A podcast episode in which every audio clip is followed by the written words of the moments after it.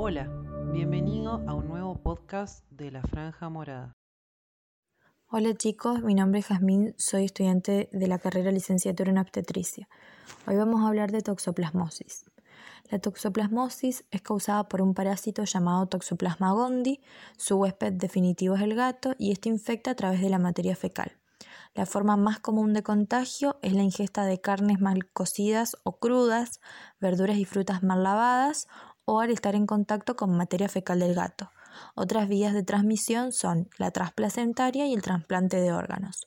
Por lo general es eh, una infección asintomática y el riesgo de toxoplasmosis congénita va a depender del momento de la gestación en la que es adquirida.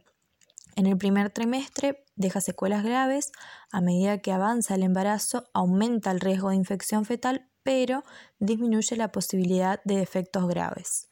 En la primera mitad del embarazo tiene mayor riesgo de presentar muerte fetal o aborto y en el último trimestre los niños infectados son casi en su totalidad asintomáticos al nacer. Para el diagnóstico se pueden utilizar diferentes tests. Entre ellos encontramos ELISA, inmunofluorescencia indirecta, hemaglutinación indirecta, reacción de Sabin y Feldman, test de aglutinación que va a medir la presencia de IG totales, ya sea IgG o IgM, de acuerdo con el método. La toxoplasmosis aguda se va a confirmar por el aumento de los títulos de IgG en dos muestras pareadas. Un único título positivo indica la presencia de anticuerpos, es decir, que ha ocurrido la infección.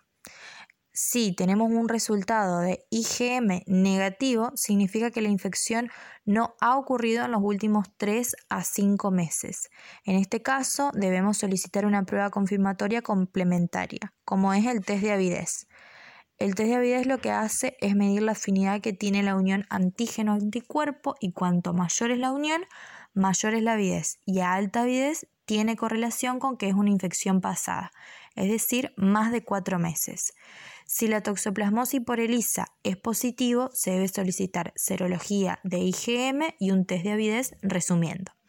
El tratamiento es espiramicina 3 gramos por día en 3 dosis y otro de los tratamientos es pirimetamina más sulfadiacina más ácido folínico. Eh, este tratamiento en el primer y en el último trimestre están contraindicados.